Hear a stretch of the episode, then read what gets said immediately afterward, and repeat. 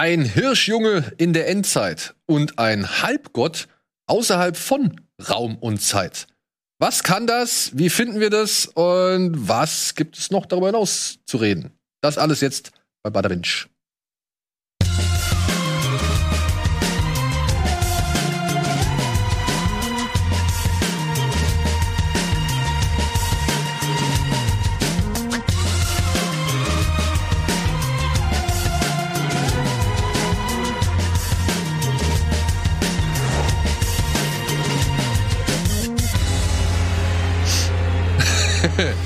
Warum mache ich dieses Handzeichen? ihr werdet es nie erfahren. Es sei denn, ihr begeht einen Nexus und merkt es in einer anderen Zeitlinie. Aber vorher reden wir über zwei angenehme Serien mit zwei angenehmen Menschen. Ach. Hallo Antje. Hallo Sandro. Dankeschön. Hallo. Herzlich willkommen Hallo. zur aktuellen Ausgabe Bada Binge. Genauso wie ihr da draußen. Ja, herzlich willkommen. Ich würde sagen, wir legen direkt los, weil es ist schon eine Menge Holz, das es zu besprechen gilt oder halt eben zu durchforsten gilt oder eben zu erforschen gilt. Und deswegen würde ich anfangen mit einem angebinged zu einer neuen Endzeit-Serie namens Sweet Tooth. Ja?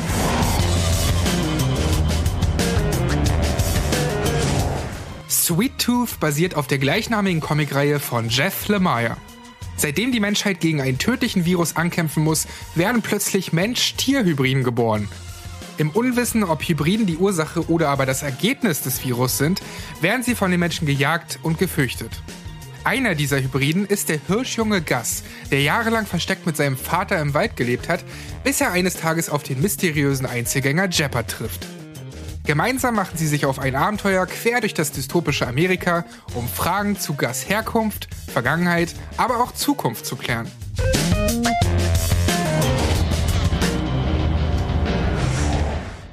Zack. Eine kleine Berichtigung meinerseits. Ich habe gehört, dass es nicht Jeff Lemire ist, sondern Jeff Lemire.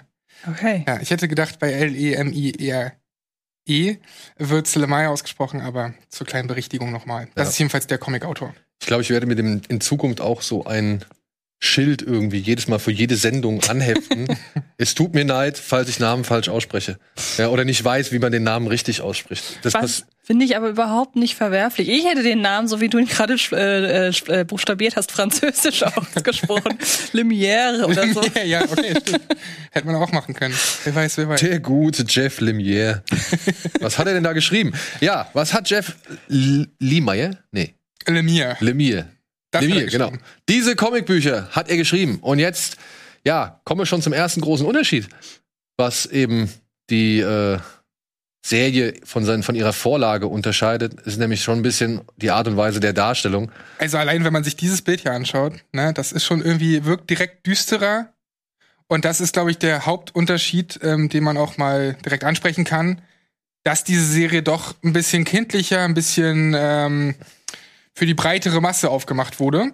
Ja, und das ist etwas, was ich tatsächlich auch schon sehr auf, also schon innerhalb der ersten Folge mich dann wieder fragen musste. Das ist schon so wieder wie bei Shadow and Bone, mhm. wo ich dann auch gedacht habe, so, welche Zielgruppe spricht das genau an? Ja, weil ja, es ist, es, also ich habe jetzt auch nur einen kurzen Blick in die Comics werfen können und die wirken schon eine ganze Ecke düsterer und auch blutiger. Mhm. Aber nichtsdestotrotz, die Endzeit, die hier gezeigt wird, ist alles andere als eigentlich charmant oder knuddelig oder irgendwie liebreizend. Ja, vor allem beißt es sich alles, finde ich. Ich habe jetzt nur eine Folge gesehen.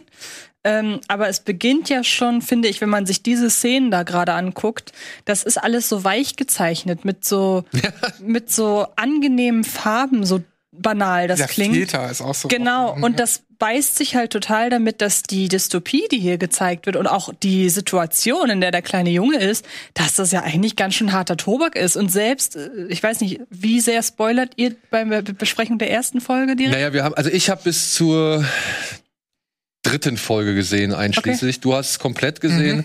Ich würde sagen, so bis zur dritten Folge könnten wir jetzt auch schon Inhalte okay. wiedergeben. Es sind insgesamt acht, also ich glaube, da ist noch genug Holz vorhanden, dass man. Da kommt noch einiges, ne? Ja, ja. Ich werde okay. definitiv nicht erzählen, was jetzt in Folge 6 passiert oder so. Okay. Aber ich finde, die ersten drei kann man schon relativ offen besprechen. Okay. Weil das ist ja die Grundlage, aus dem sich dann erstmal alles entspinnt. Ja, vor allem, worauf ich halt hinaus wollte, ist, dass in der ersten Folge direkt der Ziehvater des kleinen äh, Jungen äh, stirbt.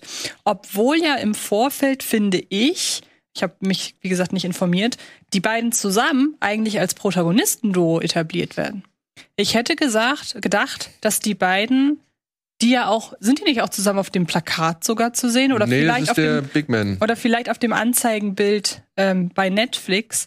Da war ich sehr, sehr überrascht und dachte, wow, also dafür, dass ihr jetzt einen, aus meiner Sicht, vermeintlichen Protagonisten sofort abmurkst und das Ganze auch noch eigentlich ganz nett ausgeleuchtet und mit einem Filter drüber äh, fast schon romantisiert wäre zu viel, aber so abgemildert wird in der Wirkung. Das hat mich irgendwie ziemlich verwirrt alles.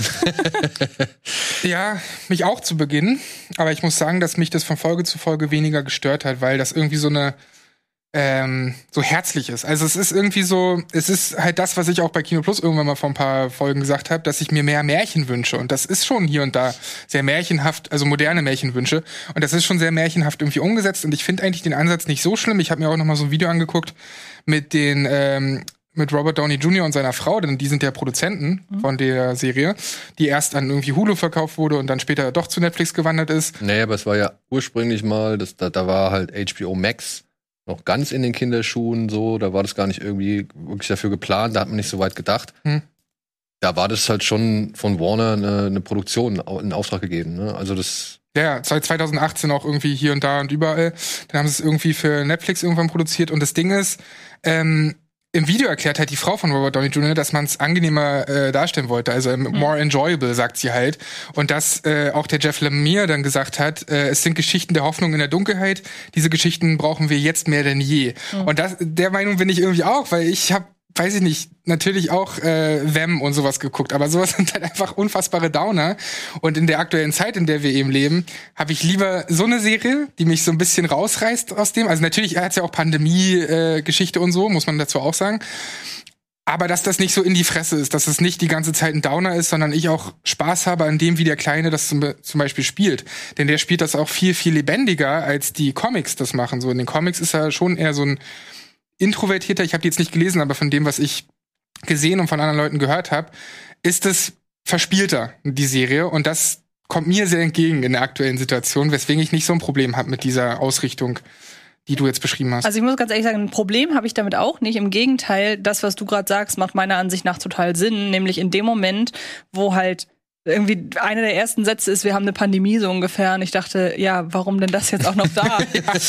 Und ähm, dann gibt's aber diesen Moment, wo sie die Babys zeigen im Krankenhaus durch dieses Fenster und dann, wie gesagt, auch dieser warme Filter, der da dann kommt, das hat halt was Hoffnungsvolles. Und auch wenn ich finde, dass sich das durchaus beißt, ähm, hat das für mich einen gewissen Reiz. Und das ist, schwächt dann auch diesen Gedanken, wozu brauche ich denn jetzt eine Pandemieserie, schwächt das so ein bisschen ab, wenn es halt wirklich in die Richtung geht, dass es was Hoffnungsvolles hat. Weil das gibt es meiner Ansicht nach momentan gar nicht so. Also wir haben super viele Endzeitsachen und das meine ich. Pandemie hier, Pandemie da, aber wo bekommt man denn mal das Gefühl, dass alles besser wird?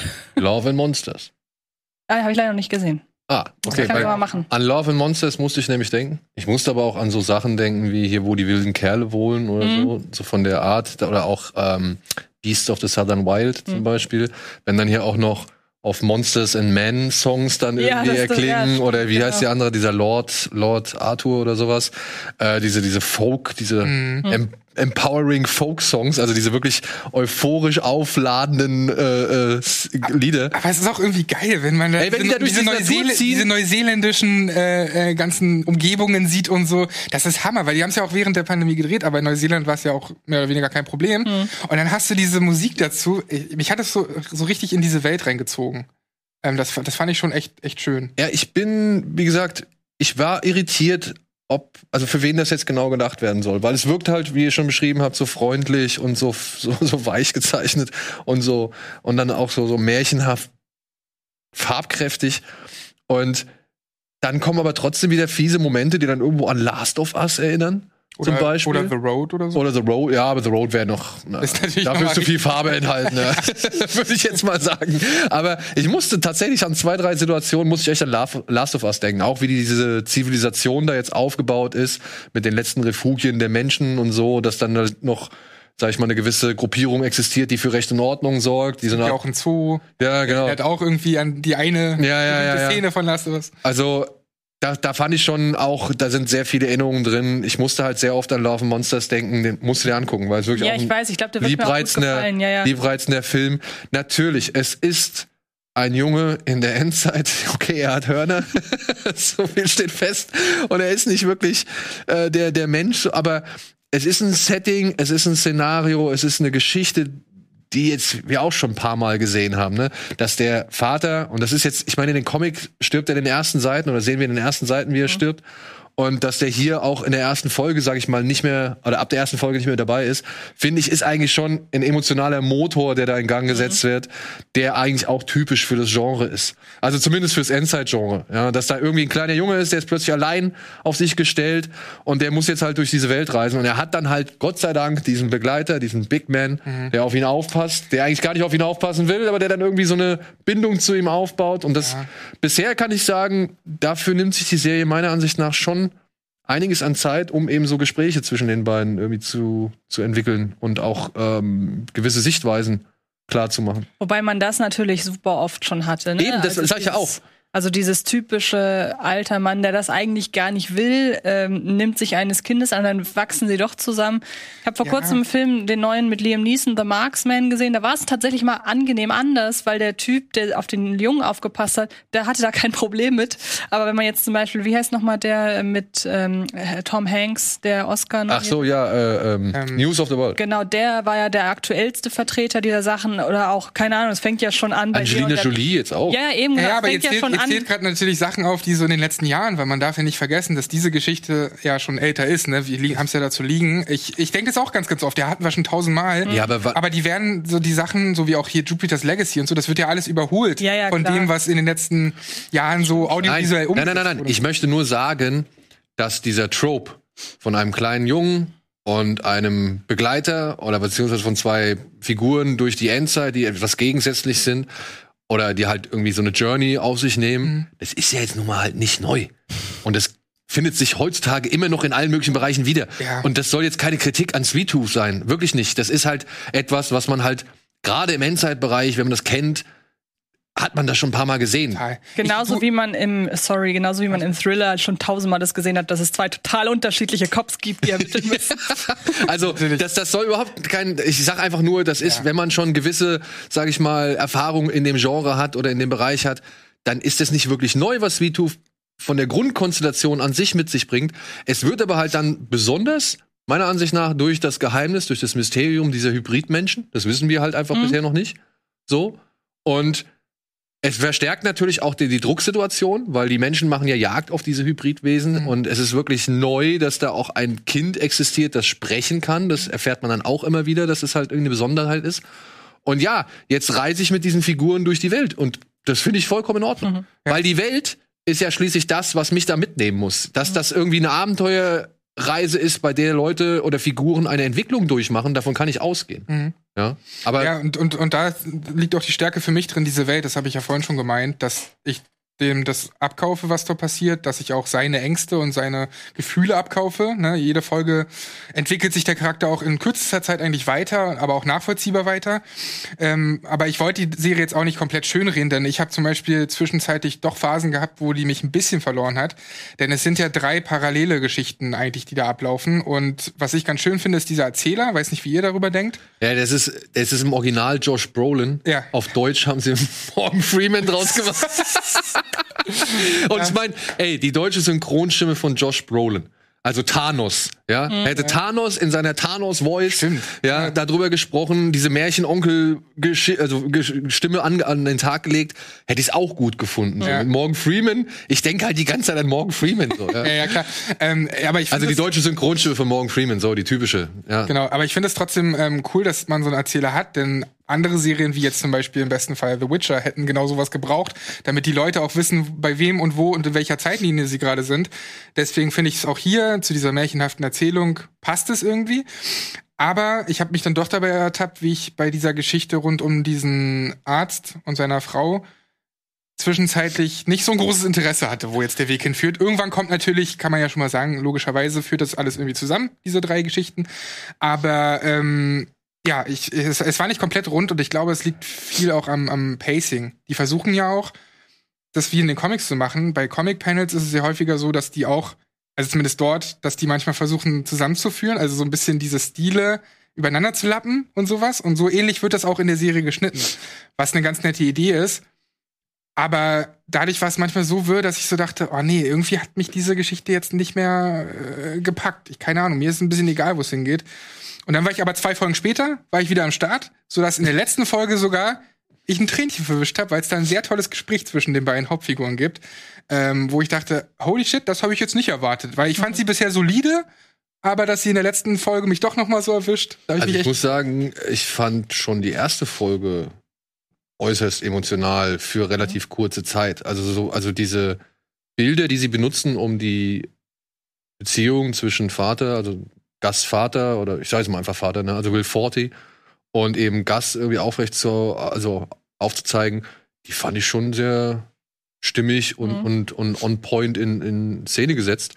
Und ich muss sagen, ich war schon am Anfang direkt gerührt so. Das hat sich dann nach hinten raus so ein bisschen verflüssigt, weil dann auch Figuren vorkommen, wo ich mir denke, oh ja, das ist auch schwierig. Also das eine Mädchen, äh, diese Anführerin der, der Hybridretter, sag ich jetzt mal. Wie so eine Fridays for Future Top Ja, also ist auch wirklich so eine da muss ich sagen, das ist halt ein Charakter, ja, Hop oder Top, also Hop oder Top so. Also mit dem kannst du dich anfreunden mhm. oder den, der kann dir halt auch schnell auf den Sack gehen. Und mhm. bei mir ist es bisher eher so, hm, brauche ich nicht.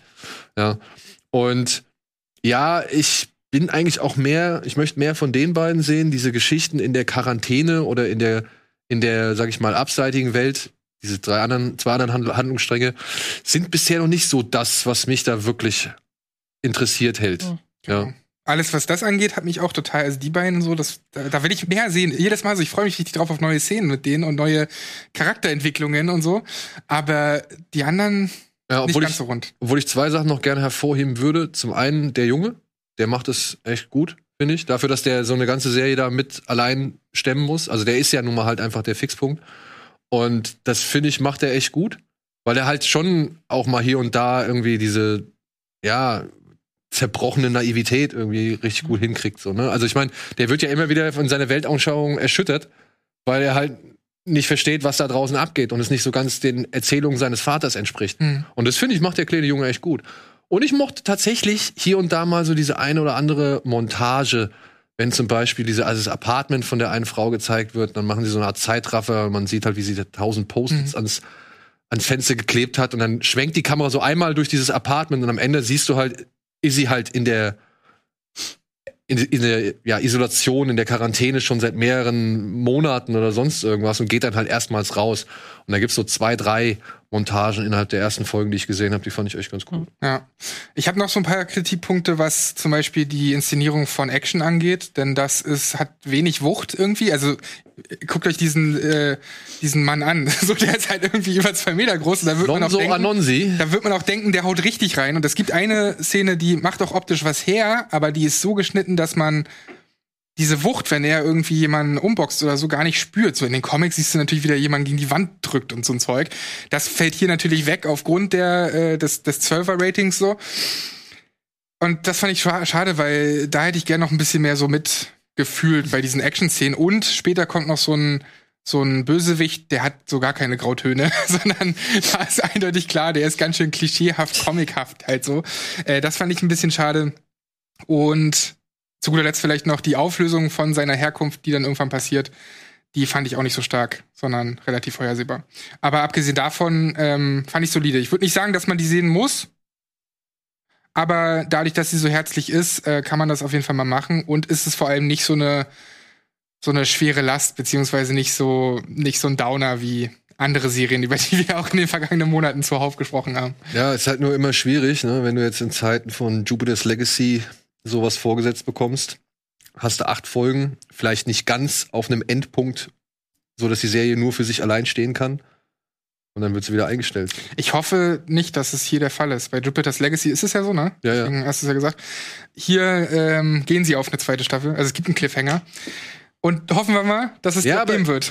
Ist, also, ich verstehe die Vorgehensweise nicht ganz. Ich könnte mir es hier erklären, weil es halt eben nicht komplett allein ein Netflix Projekt ist. Mhm. Aber naja, eine Serie rauszubringen, wie jetzt Jupiter's Legacy, wo auch noch richtig viel Geld reingeflossen ist und das noch nicht mal einen Monat nach der Ausstrahlung wieder einzustellen. Wonach bewerten die sowas? Weil es gibt doch auch Serien, die, die dann erst so nach einem halben Jahr oder was weiß ich, durch irgendwelche Umstände dann hochkommen, ne? Und wo plötzlich jeder drüber spricht. Game of Thrones war ja auch nicht, also jetzt natürlich nehme ich das eine Beispiel, aber Game of Thrones war ja auch nicht von Anfang an der Shit, sondern das hat sich halt so mit der Zeit rumgesprochen. Ja, Und dann hat es in Staffel 2 und so auch erst mehr Budget bekommen. Also manchmal brauchen ja Serien auch. Denk mal an Breaking Bad. Ja, Breaking Breaking- Bad ist auch nicht von Folge das 1 an fände geil. ich, das fänd ich das bessere Beispiel. Jüngeres Beispiel fände ich Drive to Survive. Das existiert ja. auch schon ein bisschen länger, aber hat dann plötzlich irgendwann in der dritten Season ja so einen richtigen Push meiner Ansicht nach bekommen. Ja. Wo plötzlich Leute dazu kamen, die es vorher halt nicht gesehen haben, die sich das alles nochmal angeguckt haben. Also für meine Wahrnehmung. Ich habe viele Leute kennengelernt, die jetzt gesagt haben, oh geil, ich hätte es normalerweise nie geguckt, Ja. aber jetzt bin ich voll drin. Hattest du Jupiter's Legacy? Nee, habe ich nicht gesehen. Ähm, das Einzige, was ich dazu beitragen kann, ist, man weiß natürlich immer nicht, wie viel da von Netflix geschönigt wird, aber zumindest ist Mhm. Sweet Tooth aktuell in Nummer Deutschland eins, ne? unter und, und Nummer eins sogar. Ich hatte Ja. zu, mein letzter Eins. Stand war irgendwie gestern war Platz 10, aber zumindest in den Top 10 und das finde ich für eine so, solche Sendung, so, so, eine Serie, hätte ich das jetzt nicht gedacht, weil es ist ja nun nicht Amerika so, dass jeder sogar. ist ja nun nicht so, dass jeder in dieser Film- und Serienbubble drin ist, so wie wir, ne? Ja. Also das überrascht mich. Also ich war auch, also ich meine, ich habe heute Morgen, also ich habe heute Morgen halt noch mal äh, die dritte Folge zu Ende geguckt Mhm. Und ähm, da meine ich, da stand Platz 1. Bei Ja, mir kann stand gestern sein. Nacht auch noch, also als ich dann die letzte Folge geguckt habe, auch auf Platz 1 Ja, in Deutschland. Und in Amerika, Vielleicht hast du dafür gesorgt. ja, vielleicht, dass ich doch noch zu Ende geguckt habe. Und in Amerika habe ich so einen Tweet gesehen, war es auch auf 1. Weiß nicht, ob es immer noch so ist, aber ey, da, aber da können wir natürlich nie hinter die Kulissen Mhm. schauen, ne? Ja. Also man muss ja auch sagen, wenn man mal ehrlich ist, wer weiß, was Netflix da wo platziert, damit das halt vielleicht ist es auf Platz 5, aber wenn man es auf Platz 1 packt, gucken es noch mehr. Ja. Man weiß ja immer nicht, wie die das so machen, Ich ne? glaube, das ist es halt. Also, ne, du schaffst eine gewisse Aufmerksamkeit, indem Mhm. du sagst, ey, das ist das meistgeguckte, dann Ja. wollen alle wissen, warum ist denn das Mhm. das meistgeguckte? Ja. Ja, und dann gucken sie halt. Ich habe lieber sowas auf Platz 1 als diesen 365 Days, ey. Dieser Rotz. Gut, ja, das ist äh, äh, das ist was für eine andere Zeit und Zeit spielt jetzt auch noch mal eine große Rolle, denn jetzt kommen wir mal zu ja Loki. Das haben wir nämlich ebenfalls angebinscht. Da gab es zwei Folgen vorab zu sehen und über die wollen wir jetzt gleich reden. Aber erstmal hier, darum geht's in Loki.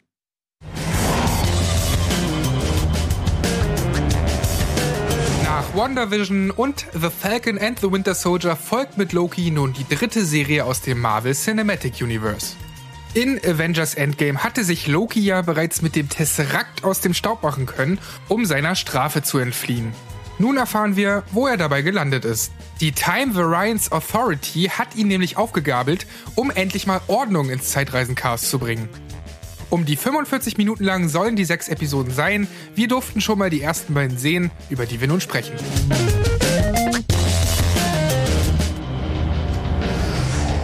Ordnung ins Chaos bringen. Äh, Der, der Zeitlinien, ja. Ja, fühlst du dich jetzt so viel geordneter als vorher? naja, mit dem Ende von Folge 2 auf keinen Fall. Ja, okay. Aber das war der ursprüngliche Plan ja eigentlich. Ja. Was sagst du? Ich muss tatsächlich sagen, es ist gut, dass sie beide Folgen, die ersten beiden, geschickt haben. Denn nach der ersten Folge hätte ich tatsächlich keine Lust mehr gehabt. Ich finde, Oh. es ist mit Abstand von den drei Serien die schwächste Auftaktfolge, Mhm. was so ein bisschen daran liegt, dass sie im Grunde nur natürlich aus Exposition Talk besteht, aber dann auch noch zum Großteil darin, dass Owen Wilson Loki die Welt um ihn herum erklärt, in den meisten Fällen, indem sie am Tisch sitzen, anstatt das halt so beiläufig zu machen.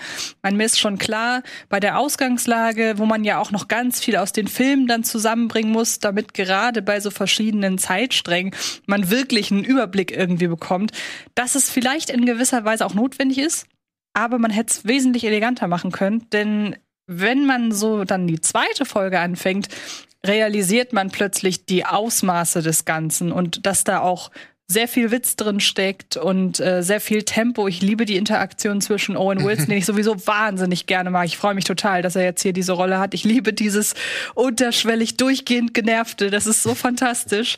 Und ähm, jetzt kommt da endlich Bewegung rein.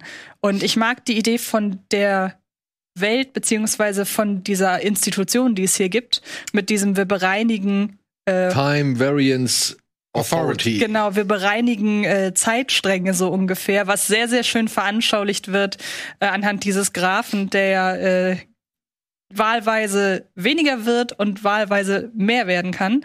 Und ähm, jetzt Aber sich immer eines gewissen Rahmens bewegt. eben genau. Und ich mag auch, dass sie es tatsächlich bisher schaffen, meiner Meinung nach, weitestgehend im Kanon zu bleiben. Und das finde ich relativ schwer. Man muss aber auch sagen, durch das Thema Zeitreisen machen sie sich das auch sehr einfach, ne? Also um da irgendwie ganz viele Sachen zu rechtfertigen. Beziehungsweise für mich als Zuschauer eher schwer, weil also wir haben gestern auch schon mal kurz drüber gesprochen. Mir geht's auch ein bisschen bei Black Widow so. Ich weiß halt, dass was mit ihr passiert in Mhm. äh, Endgame und dadurch interessiert mich die Figur eigentlich gar nicht mehr, weil für mich ist das abgeschlossen. Und ein bisschen ist es mit Loki halt auch so. Ich weiß, mehrere Zeitlinien, Comics machen das seit Ewigkeiten so, Mhm. aber irgendwie verliert es an Wucht, wenn dann so eine Person oder so eine Figur stirbt und dann halt in einer anderen Timeline einfach weitermacht. So. Ja, genau. Das ist für mich so diese emotionale Wucht geht einfach weg. Und deswegen bin ich mir bei Loki noch nicht so sicher. Ähm, und ich fand aber ganz spannend, was du gesagt hast mit der ersten Episode. Äh, ich kam auch noch nicht sofort rein. Mhm. Find's aber sogar schade, dass wir in Anführungszeichen nur die ersten beiden Folgen gesehen haben, weil der Cliffhanger am Ende so fies ist, Das stimmt, ja. dass das erst jetzt so richtig ins Rollen kommt, habe Ja. ich das Gefühl, dann ab Folge 3. Genau, aber wenigstens hat man jetzt das Gefühl, dass es ins Rollen kommt. Ja. Denn hätte ich, hätten wir nur die erste Folge gehabt, hätte ich das Gefühl, oh, oh. Also ich Oh. muss, ich muss sagen, ich bin da etwas äh, entgegengesetzt zu euch, was jetzt aber nicht irgendwie gravierend äh, ins Negative geht, sondern ich muss sagen, ich fand die erste Folge etwas besser, Mhm. weil, obwohl all das zutrifft, was ihr gesagt habt, die erste Folge ist dafür da, Leute auf diese Figur einzustimmen, die sie Mhm. wahrscheinlich eben nicht so sehr kennen würden wie Captain America, Thor, Hulk, Iron Man und so weiter. Also Loki ist ja eine Randfigur so gesehen, die, und das muss ich leider sagen, infolge der Filme von einer tragischen Figur, von einer politischen Schachfigur, die dazu da war, das Verhältnis zwischen zwei Völkern, sag ich mal, stabil zu halten, ja, zu, ja, nicht mehr als eine One-Line, zu einer One-Line-Maschine geworden ist, so, ja. Also am Ende war Loki halt schon einfach nur dafür da, einen flapsigen Spruch zu bringen. Nennen ihn ja auch Gott der, wie heißt es? Ja, ja. Äh, äh, der, der Albernheiten. ja, irgendwie, irgendwie Ja. so in dem Sinne, ja. Und, und ähm, ich fand immer ein bisschen schade, was die eigentliche Filmserie aus dieser Figur gemacht hat. Denn wo er halt wirklich einen tragischen Kern hatte, der schon einen Shakespeare-Charakter hatte, wurde halt dann letztendlich zu eben einfach dem Possenreiser und dem, dem Sprücheklopfer so. Wobei ich gestehen muss, ich finde, dass zumindest Tom Hiddleston und seiner Performance das jetzt viel, viel besser steht. Also der hat so einen Spaß an dieser Rolle und ähm, ja, die Figur war mal tragischer und da passte sie dann auch von der Funktion, die die Figur hatte, irgendwie besser in das Ganze, weil sie da noch eine Relevanz hatte. Aber zumindest finde ich, dass man das, seine Wan seinen Wandel und dieses ja, der ganzen Situation nicht mehr so tragisch zu begehen, sondern sich so einen gewissen, ähm, so eine gewisse Suffisanz zu erarbeiten, um das, sich nicht mehr so mitnehmen zu lassen von den tragischen Ereignissen, finde ich schon, dass das die Filme über die Zeit aufgebaut haben. Ich finde, der Wechsel kam jetzt nicht so plötzlich, Nee, der kam nicht- das sondern plötzlich. nachvollziehbar. Der kam nicht plötzlich. Naja, nachvollziehbar ist halt so die Frage, warum muss, der, warum muss die Figur um jede Tragik beraubt werden? Und das, und jetzt kommt's. Jetzt kommt's, weswegen ich das so cool finde. Oder beziehungsweise was ich daran so gut finde. Ich bin ein bisschen auch, genau wie du, skeptisch. Marvel hat irgendwie, glaube ich, ein Problem damit, Figuren loszulassen. Wir haben schon mit Vision irgendwie das Thema gehabt, so, und ich hoffe, dass, und ja, Black Widow kommt jetzt halt noch mal das Pre, also die Vorgeschichte und Loki ist ein Charakter, von dem wissen wir eigentlich auch, dass er aus der Serie gestorben ist. Jetzt wird er zurückgeholt. Aber was ich halt geschickt finde, ist, sie holen ja nicht den Loki von Endgame zurück, sondern die holen den Loki von 2012 zurück, der eigentlich noch voll im, im Eroberungsmodus ist. Ja, also der halt immer noch die Wut und die, die Frustration über sein Dasein noch voll hat. Also das war ja kurz nach, also ich weiß nicht, Avengers, wann war der erste Avengers? 2012. 2012, aber was war Tor 2 schon davor? Der war davor, oh. Ja. Sagen, ich würde äh, würd eher schätzen. nee, danach. der war danach. Der war Der war danach. Die Der danach. zwei Iron Man-Filme davor, glaube ich, gemacht, aber genau, nur ein Tor. Okay, also er war halt noch in diesem zerrissenen Charakter und ich finde es gut, also so bedauernswert ich es eigentlich finde, dass Marvel sich nicht von Figuren lösen kann, also keine gewisse Konsequenz zulässt, sondern jetzt halt wieder Leute wieder zurückholt. Umso cooler finde ich es halt, dass dieser 2012er Loki jetzt wieder aufgezogen und ausgespielt wird. Und ja, der darf jetzt natürlich seine humorvollen, sage ich mal, Elemente wieder, also noch stärker ausleben, weil die da sind. Aber gleichzeitig, und das fand ich das Schöne an der ersten Folge, ja, sie ist nicht mehr als eine Art Exposition für die Leute, die halt so mit Loki gar nichts anfangen können. Ich denke mal, sie haben sich schon Gedanken gemacht, was ist, wenn das jemand guckt, der es noch nie gesehen hat. Mhm. Und das machen sie eigentlich meiner Ansicht nach geschickt. Und dieser ganze, das ganze Drama wird schön ausdiskutiert in Form von Owen Wilson. Und das fand ich eigentlich ganz cool, weil mhm. diese Lust am Töten nochmal thematisiert mhm. wird, also die Freude am Chaos und dann aber auch, ja, das Bedauern und dann auch das Erkennen, was ja noch in der Zukunft eigentlich auf ihn mhm. gewartet hätte. Ja. Hätte. Ja, weil es wird ja jetzt nicht mehr so sein. Wir wissen ja jetzt, er steht außerhalb von Raum und Zeit und muss jetzt halt verhindern, dass jemand anderes Unfug mit Raum und Zeit treibt. Mhm. Ja, und ich, und ich mochte, ich fand das eigentlich schon ein geschickter Einstieg für jemanden, der das halt noch nicht mhm. kennt. So, und davon bin ich jetzt erstmal ausgegangen, weil für mich, ich bin auch hier und da ein bisschen in Strudeln geraten, mhm. aber dann fällt irgendwann der eine Satz, ja, die Timeline von den Avengers ist korrekt, die ist genau so, wie ja. sie sein sollte. Ja. ja. Und dann dachte ich mir so, okay, okay. Man kann sich an etwas festhangeln, so, ja. ja. Ey, aber ich würde trotzdem aber sagen oder behaupten, dass der ein oder andere, die ein oder andere sich schwer tun wird, weil es so wahnsinnig viele Dialoge sind. Also es geht nicht wie in, in, in Marvel-Film oder so relativ schnell los mit irgendwie Action oder sowas, sondern es ist schon sau viel Dialog. Also ja, die ersten beiden Folgen sind schon.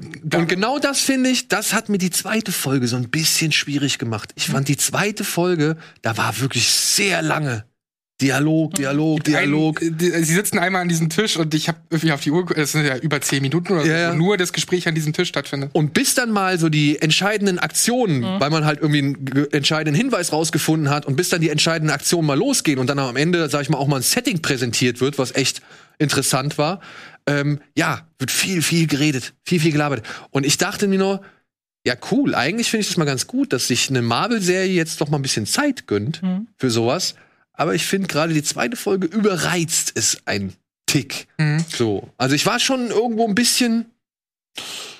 Ja, kommt mal auf die Uhr so. Ja. Äh, kommt mal ein bisschen in die Pushen. Vielleicht wirkte das auf zum Beispiel mich auch deshalb von der Verteilung Folge 1 und Folge 2 so, weil ja dann in weiß nicht, im letzten Drittel von Folge 2 dann auch wirklich Action passiert und wer auch immer parallel diesen Handlungsstrang um die junge Soldatin oder was auch immer das ist haben, wo das Sascha Lane, oder wie genau, wo, ähm, die man aus American Honey zum Beispiel kennt, ähm, wo man vielleicht das Gefühl hat, das treibt das zwischenzeitlich ein bisschen kurzweiliger voran. Mhm. Also vielleicht, wenn man wirklich auf die Uhr guckt und vergleicht, wie viel Dialog fällt in Folge 1 und wie viel in Folge 2, kann ja sogar sein, dass dann die Folge 2 da mehr Dialog hat. Aber in Folge 1 ist es konzentrierter, weil ja, ja, es ja wirklich ja. nur darum geht. Und die zweite hat zumindest dann auch äh, neue Set-Pieces. Also von dem, was ich ja erwartet habe, eher dieses Doctor Who-Ding, er landet mal da, mal da, mal da das passiert ja noch gar nicht so viel in den ersten beiden Folgen. Das könnte jetzt ab Folge 3 erst so richtig ja. losgehen. Aber es gibt eine Szene, wo sie zumindest mal das eben ausprobieren, woanders zu sein, zu sein und durch eine Naturkatastrophe ähm, hängt es ja auch, ich will nicht zu viel verraten, aber hängt es ja auch zusammen mit, mit dem, den sie suchen dort. Mhm. Ne, dass, wie er das macht, dass, dass man ihn kaum nachvollziehen kann oder was nachverfolgen sehr, sehr kann. Finde, was eine total coole Idee, Idee ist, ja. genau. Und das zeigen sie anhand eines Beispiels. Und genau davon habe ich mir mehr erwartet. Deswegen mhm. waren die ersten beiden Folgen dass sie eben so viel Dialog haben und so viel ja, Exposition, waren doch ein bisschen überraschend für mich. Ich hätte eher was anderes erwartet, aber das kann ja jetzt auch noch kommen. Äh, kann alles kommen. Ja, ich denke mal jetzt, ich denke mal jetzt auch mit der dritten Folge werden die mal aufdrehen müssen. Ja. Mhm. So, weil genau wie Wonder Vision mit den ersten beiden Folgen den Zuschauern schon mhm. ein bisschen was abgefordert haben, die eigentlich so eher ihr normales Marvel-Programm irgendwie erwartet haben vielleicht. Ähm, muss man ja auch sagen, gehen sie halt ungewöhnliche Wege und äh, präsentieren sich in einer anderen Art und Weise, als sie es bisher getan haben. Was ich aber eigentlich auch ganz gut finde, obwohl ich es halt auch schon ein bisschen zäh fand, aber ich fand's gut, denn es lebt meiner Ansicht nach vor allem vom Zusammenspiel zwischen Tom Hiddleston ja. und, und Owen Wilson, weil die beiden sind jetzt hier ein schönes neues ja. Duo. Das ist äh, eine wundervolle Chemie, die die hier aus, ausspielen. Die so. auch noch mal mehr Spaß macht als Falcon und Winter Soldier. Ja, gut, aber das ist natürlich ein bisschen, bisschen einfacher, ne? weil du hast hier, du jonglierst hier mit ja, Raumzeit und Infinity-Steinen durch die Gegend. äh, und da war ich aber auch ein bisschen überrascht, wo ich gedacht habe, ist das wirklich gut, euch hier selbst den Mythos klein zu reden und, und irgendwie die, die Wichtigkeit von gewissen Dingen einfach so runterzuspielen, Wenn so lustig zu machen. Ja, Ja. zum Beispiel so. Ja. Dachte ich auch, weil das ist so, vorher hatte das alles so eine mächtig, also so- war das so mächtig und hatte so ein, jeder hatte Respekt vor diesen Infinity-Steinen und so. Und jetzt wird im Nachhinein das immer so ein bisschen fast schon Ja, klein. jetzt sind es halt Briefbeschwerer in der Bürobehörde, so, also in der, der Zeitbehörde so, ja. Ja, Also, und- also, ey, ich finde das ja cool. Das hat einen gewissen, weiß nicht, Douglas Adams und sonst irgendwie Charme so, ja. Also, dass man halt schon mal so ein bisschen auch fünfe gerade sein lässt oder halt irgendwie die, die Wichtigkeit irgendwo rausnimmt. Aber ich habe Weil die Wichtigkeit zu dem Zeitpunkt ja auch noch nicht bekannt ist. Das muss man ja auch sagen. Ah, ja, okay. ne? Hm. ja, ja, ja, für uns schon. Natürlich für uns, aber für die ja noch nicht. Ja, für Loki auch. Für Loki auch, ja, ja. Aber wenn wir halt wirklich überlegen, warum sind die da, wie können die mit so großen, so wichtigen Objekten so umgehen, wie sie es in der Serie machen? Weil die diese Tragweite noch gar nicht so richtig drauf haben, zu dem Zeitpunkt zumindest, würde ich sagen, oder? Oder glaubt ihr, die wissen Nee, der, der, schon? der, der eine hier, der Rezeptionist, Mhm. oder was er ist, ich weiß es auch nicht. Aber der sagt doch, oh, die, die, die ballern hier ständig bei mir rein. So. also, ich meine, die, und, und ich glaube, die sind sich schon dessen bewusst. Nur für die hat das überhaupt keine Bedeutung. Ja, genau, das meine ich. Ja, genau, ja, ja. Also, und das ist ja schön und gut, aber für uns hat es ja Bedeutung Das so. stimmt, ja. Ja, beziehungsweise wenn so, so lapidar damit umgegangen wird, bekommt diese Bedeutung eben weniger Ja. Bedeutung. Und da tendiert Marvel gerne mal dazu, ein paar Sachen einfach ein bisschen lapidarer zu machen, als sie es vielleicht gebrauchen können. So, ja? Also das haben sie auch mit Nick Fury hier und da schon mal hingekriegt, wo du halt denkst, ey, eigentlich war der doch mal richtig cool. Ja, und jetzt ist der halt einfach nur wieder ein weiterer Comic Relief. So, und das ist ein bisschen schade. Aber auch hier, das ist kein Grund zur Beschwerde. Ich war ein bisschen am Anfang war ich ein bisschen, ja, ich weiß nicht, ob das dann auch aufgrund der Pandemie, sag ich mal, ob das mit der Pandemie zusammenhängt oder so war. Ich war ein bisschen ernüchtert anhand des so Set-Designs Ja, ja, stimmt, wollte ich auch und, sagen. ja. und der Welt, die sie gezeigt Also es war ein bisschen wenig einfach, ja. Also das waren so halt schicke Büros. Hat mich hier an, an Maniac, die Serie mit äh, Dings, äh, mit John Jonah Emma- Hill Mhm. und Emma, Emma Emma Stone. Stone erinnert, so, ja. Also da musste ich auch dann öfter mal dran denken. Wobei die schönere Bilder hat, finde ich. Maniac. Als die, also hier bleibt relativ wenig bildlich. Also bisher in den ersten beiden Staffeln bleibt doch optisch relativ wenig hängen. Das letzte Setting, also das, wo das Finale der zweiten Folge spielt, das fand ich cool. Aber vorher, ja, Hm. Das ist mir insbesondere bei der Szene, von der wir eben sprachen, von dieser Katastrophe, da ist es mir besonders aufgefallen, weil ich finde, da wirkte es wirklich so, als wäre die Serie während Corona gedreht worden. Deshalb hat man sich auf so ein kleines Setting verlassen, Hm. das dann auch leider, naja, sehr aufgeräumt wirkt dafür, wann das war und hatte so ein bisschen Mittelaltermarkt-Flair, muss ich schon sagen. ähm, und das hat mir das leider so ein bisschen verlitten. Generell diese ganzen Zeitsprünge. Es gibt ja schon so zwei, drei, also wie oft da irgendwelche Ja. Zeitstränge da eingeblendet wurden, beziehungsweise welche Jahreszahlen. Da habe ich mich teilweise sehr schwer getan damit, dass es wirklich diese Zeit sein soll, weil ich finde, dass man es noch nicht so richtig ausspielt. Ja. Irgendwann gab es eine Szene, da sind die in so einem großen Saal, glaube ich. Es ist irgendwie 1500 irgendwas oder so. Und dann kommt ja noch dazu, dass die Mitarbeiter dieser, ähm, dieser Institution, TVA. genau, dass die auch noch alle halt moderne Sachen anhaben. Und es interessiert keinen, ne? Ja, A, interessiert es keinen und B, dadurch, dass die Kamera so die im Fokus hat, wirkt es halt irgendwie total komisch, dass das um sie herum eine ganz andere Zeit, eine ganz andere Dekade, ein ganz anderes Jahrhundert sein soll. Ja. Und ähm, das fand ich sehr, sehr schwierig. Und das ist ein winziges Detail, aber der Umgang mit dem Begriff Apocalypse, den finde ich auch schwierig. Ohne da zu viel zu verraten. Ja, Aber ich glaube, sie meinen etwas anderes als das, was wir darunter normalerweise verstehen. ja. Ah ja. Also sie hätten eigentlich. Catastrophe? Exakt, ja, das finde ich nämlich Ja. auch. Und das ist wirklich was, wo ich, was mir, was, was bei mir dafür gesorgt hat, dass ich für einen wichtigen, für ein wichtiges Detail in der Serie, das halt zum Ende der zweiten äh, Folge erklärt wird, dass ich da länger brauchte zu verstehen, was die eigentlich meinen. Denn hier ist es tatsächlich so, dass man es erst versteht, wenn man es sieht. Und da denke ich mir, ihr hättet nur dieses eine Wort austauschen müssen und dann hätte es auch Sinn gemacht, dass ihr vorher drüber sprecht. So. Ja, ja. Aber noch einmal eine Sache, eine Sache, die ich positiv hervorheben möchte, die hat mir wirklich gut gefallen, das ist der Score. Mhm. Ja. Bleibt Ich hängen, fand, ne? ich fand den Score wirklich gut. Also nicht nur das Hauptthema, sondern halt auch alles, was zwischendurch mal eingespielt. Auch bei Sweet Tooth möchte ich noch mal kurz hinzufügen. Ich mag die, die diese Ends, äh, diesen Endcredit-Song oder beziehungsweise diese die Endmelodie, die finde ich echt cool. Das ist ja gar nicht so einfach, ne? weil es gibt ja so unfassbar viele Ja, Serien ja. und Filme Mhm. mit Scores und gerade bei Marvel haben wir uns ja schon sehr häufig Ja, Marvel hat sehr viel vergessenswerte Scores, ne? Also Das ist wirklich nicht deren Stärke. Nee. das Ja, und deswegen begrüße ich das, dass dann halt hier bei Loki dann sowas kommt, Ja. was doch ein bisschen einzigartig ist. Ja, ja, also da muss ich sagen, der hat auch gut gepasst zu den jeweiligen Situationen oder halt um so ein bisschen das, das, das Grundgefühl irgendwie zu erklären. Also ich klinge vielleicht ein bisschen kritischer, als es irgendwie äh, ist, so, aber ich muss sagen, ich finde es schon wieder ein netter Ansatz, den hier, der hier verfolgt wird. Ich weiß nicht, ob das Konzept wirklich komplett 100 auf, hundertprozentig aufgehen wird.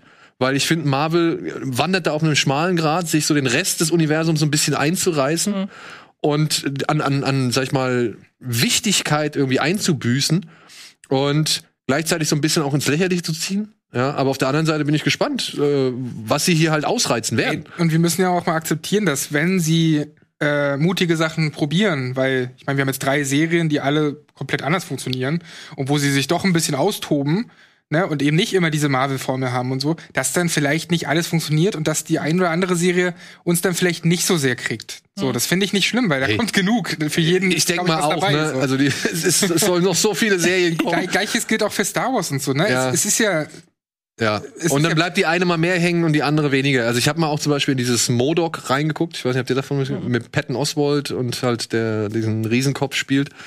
Ähm, ja, war auch irgendwie interessant zu sehen. Ja, auch mit diesem Stop-Motion-Animationstechnik teilweise. Und dann aber halt auch so ein Deadpool-Humor obendrauf, der so ein bisschen vierte Wand auch dann teilweise Mhm. durchbricht. Aber wirklich gekriegt hat's mich auch nicht. Aber das muss es auch nicht. Es ist ja auch okay. Ja, also es gibt ja auch genug andere Serien, unter anderem auch schon bei Marvel, äh, die mich dann vielleicht eher kriegen. Ich bin gespannt, wo die Reise hingeht. Ich finde, die haben sich jetzt vor allem, was die Länge einer Folge angeht, schon ein bisschen erstmal jetzt auch, sag ich mal, ausgetobt und experimentiert. Ich glaube, bei Loki ist es ein bisschen zu lang und bei den anderen war es ein bisschen zu kurz. Ich hoffe, bei den nächsten Serien finden sie irgendwie mal jetzt die goldene Mitte, die halt auch die Folgen ja entsprechend ihres jeweiligen Inhalts irgendwie unterfüttern können. Mhm. Nicht, dass dann, also ich fand die zweite Folge wirklich schon echt gestreckt. So. Man Aber hätte eigentlich die, diese beiden Folgen schon, schon so ein bisschen kürzer verpacken können. Ne? In, Ja. in vielleicht sogar eine. Dann hättest du nämlich in, in Folge zwei schon richtig loslegen können mit dem Cliffhanger. den ja, vielleicht so einen, so einen richtigen Pilotfilm, ne? so von 90 Minuten, der halt beides zusammenfügt oder so. Ja, könnte man machen. Erst, und es wäre immer noch kürzer als die beiden ersten Folgen. Aber ich muss bisher sagen, obwohl ich jetzt nicht so hundertprozentig angetan bin von der Serie, also im Vergleich zu den ersten beiden Folgen der anderen beiden Serien, ähm, hat diese, hat die zweite Folge jetzt schon eine meiner absoluten Lieblings-Loki-Szenen eingeschlossen der Filme. Und das ist dieses Gespräch zwischen Loki und Owen Wilson, wo er anhand des Salates Ja, ja. ähm, da erklärt, wie die verschiedenen Wo er noch zu dem anderen läuft und da was nimmt und dann so, und brauchen wir jetzt noch nach wo er das mit den Avengers und so weiter erklärt. Und das ist halt wirklich Tom Hiddleston als Loki Ja. in Reinkultur. Und genau diesen Loki will ich sehen. Und das Gute ist ja, wir kriegen ja beide Variationen. Die, die du so schätzt und die, die ich so schätze, die kriegen wir ja beide. Ja, also, und perfekt. jetzt würde ich sagen, kleinen Spoiler. Den müssen wir jetzt machen. Ich musste gerade denken an, ach, Salz ist jetzt Spike oder was? Das ist wirklich eine sehr, sehr gute Szene. Und ja, wir kriegen ja noch sogar eine dritte Version. Genau, ja. Ja, also das ist jetzt auch, bin ich auch gespannt. Ähm, es war irgendwie schon im Raum, dass hier Frau Di Marino heißt sie, glaube ich, ne? Stephanie Di Marino, äh, dass sie halt schon einen wichtigen Charakter spielen soll, dass sie jetzt tatsächlich so eine Art Lady Loki ist und somit äh, Loki gender fluid ist, wie man Wie in den heute- Comics ja auch schon. Das Ja, genau. offiziell quasi auch äh, wie man heute schon so schön sagt, äh, dann ja, finde ich das eigentlich eine spannende Entwicklung. Vor allem bin ich halt auf die Wortgefechte zwischen den beiden gespannt. So, ja, also das. Ich, ich meine, wenn er schon sagt, könntest du mal, wenn, wenn Loki schon selbst sagt, könntest du mal bitte von deinem selbstgefälligen Thron jetzt mal kurz runterkommen und mir mit mir kurz reden, so. Vielleicht gibt's ja gar keine Hand, also keine, keine handgreiflichen Gefechte, sondern nur noch Gefechte um Wörter. das wäre so gut. Weiß ich nicht. Also ich bin gespannt. Ich bin gespannt. Ist eine schwere Bürde, die sie da antritt. Ne? Also es muss Ja. halt erstmal ne, so eine gestandene Persönlichkeit. Ich meine, du assoziierst Tom Hiddleston mit Loki. Absolut. Und ja. jetzt kommt halt die neue Frau daher, die jetzt halt einfach die gleiche Figur halt Ja. aus einer anderen Perspektive spielen soll.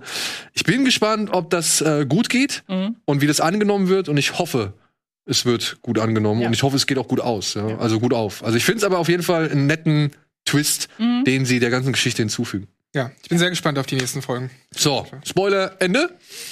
Und jetzt gibt's noch was zu gewinnen. Jetzt gibt's, oder? Ich meine, wir gucken weiter, ne? Ja. Ja, ja. Jetzt geht's ja erst so richtig los. Weil ich meine, das ist ja auch das Ding, die Filme, äh, die Serien, also gerade Wonder Vision und jetzt auch Loki sollen ja wirklich schon den Nährboden für Doctor Strange Mhm. äh, bilden. Also ich hoffe, Marvel geht sorgsam mit dem Aufbau des Multiversums um, weil sonst bist du, glaube ich, zu schnell irgendwo, wo du sagst, ja. ja, aber da war das doch eigentlich egal und da ist der doch eigentlich tot und was soll ich denn jetzt von dem halten? So, Aber also- wie gesagt, da habe ich bisher den Eindruck, da weiß Marvel auch um die Gefährlichkeit, wie schnell das in die Brüche gehen kann. Und umso sorgsamer überprüfen sie das lieber noch ein drittes und viertes Mal, ob das alles auch in den Kanon passt. Hoffen wir's. Hoffen wir es. Hoffen wir es. So, wir hoffen, ihr könnt jetzt hier mal einen der folgenden Preise gewinnen. Wir haben zwei, zwei Fanpakete. Ja. Genau. Bestehen aus einer Kladde, aus einem Shirt, aus einer Tasse, aus einem Badge und einer Uhr. Ja, ihr kriegt eine Loki-Uhr, wenn Die ihr wollt. Tasse finde ich super. Das ist doch das Logo der. Das ist die, ja genau, hier, ne? The Time Variance Authority. Die will ich haben. Die Tasse? Ja. Dann müssen wir jetzt nochmal bei Disney anrufen, ob die noch ein paar haben. Ich habe irgendwann mal, da haben wir was von äh, John Wick verlost, diese Box Ja, ja, diese mit, Kle- dem, mit der Münze. der Münze. Und ich habe die so angegeiert bei Kino Plus, dass ich eine Mail bekommen habe danach, sollen wir dir auch noch sowas zuschicken? Wie gut. Vielleicht klappt's ja. Das Okay. ist der bessere Weg, als Ja. einfach nur mitnehmen. Ich mache das an dieser Stelle. Ich möchte diese Tasse so unfassbar gerne haben. Ich, das soll keine Aufforderung sein. Ich möchte die wirklich sehr, sehr gerne haben. Okay. Lieber Herr Disney, Sie wissen Bescheid. Ansonsten wisst ihr Bescheid. Einfach auf den Link, den wir da eben eingeblendet haben, draufklicken und mit ein bisschen Glück gehört euch dieses schnieke Fanpaket und ihr könnt demnächst die Zeit aus der Loki-Perspektive betrachten. Eine Sache übrigens noch ganz kurz, wo ich das T-Shirt sehe, den Vorspann finde ich super. Weil man jetzt rafft, was das bedeutet mit den verschiedenen äh, Buchstaben so. und dass es auch um verschiedene Variationen von Loki geht, finde ich eine sehr kleine, aber schöne Sache. Und nochmal auch eine kleine äh, Bemerkung noch am Rand. Der Autor, der das mitgeschrieben hat, das war auch früher ein Autor von Rick and Morty. Und ich finde, das merkt man in den Geil. Dialogen zwischen zwischen Owen Wilson und Tom Hiddleston sehr gut. Wenn es nämlich darum geht, das große Ganze zu erklären, dann wird es immer so eben halt Salat, ne? Dann wird es halt alles so schön. Welcher ist es, der Autor? Warte, oh, ich sag's dir eben. Weil da überschneiden sich ja oft Personalien, was Rick und Morty und Community angeht. Ja. Ja, aber es ist nicht Dan Harmon. Nee, nee, das, das, hätte ich, das hätte ich gewusst. aber, Aber apropos hier Autor und so. Michael Waldron. Na, sag ich, sagt mir nichts. Aber das ist ja vom Humor, die, da überschneiden sich Rick und Morty und Community ja wirklich sehr, sehr oft. Jojo. Also, Apropos Autor, ich wollte nur sagen, falls ihr Fragen habt an äh, entweder die Regisseurin oder den Autoren, dann schreibt mir gerne bei Twitter oder äh, im Forum oder bei Instagram oder so, denn ich darf ein kurzes Interview mit den beiden führen. Und äh, habe natürlich die eine oder andere Frage, aber wenn da eine coole kommt, dann wäre ich sehr dankbar. Ja, cool. Genau. Schickt Sandro oder beziehungsweise unter dem Hashtag Badabinch einfach Fragen zum Thema Loki, beziehungsweise was wir die, die den, den Autor und die Regisseurin? Regisseurin und Autor, Ja. genau. Die Regisseurin war übrigens vorher bei Sex Education, hat die gemacht. Zum Beispiel. Cool. Ja, also ist auch, sag ich mal, Garant für, oder beziehungsweise zumindest ein guter Beleg für eben das Timing, das Comedy-Timing, was ja in, diesen, Ja. in der Serie ganz gut funktioniert. fragst du, Ja. ob sie noch eine Tasse haben für mich. Achso, ja. Das, das wird meine Einstiegsfrage sein. Gut, vielen Dank, Antje, vielen Dank, Sandro, vielen Dank euch da draußen. Aber wir sehen uns ja hoffentlich gleich noch bei der weiteren Folge. Und ansonsten online, Donnerstag, wann auch immer, hier bei eurem Lieblingssender Rocket Beans. Tschüss!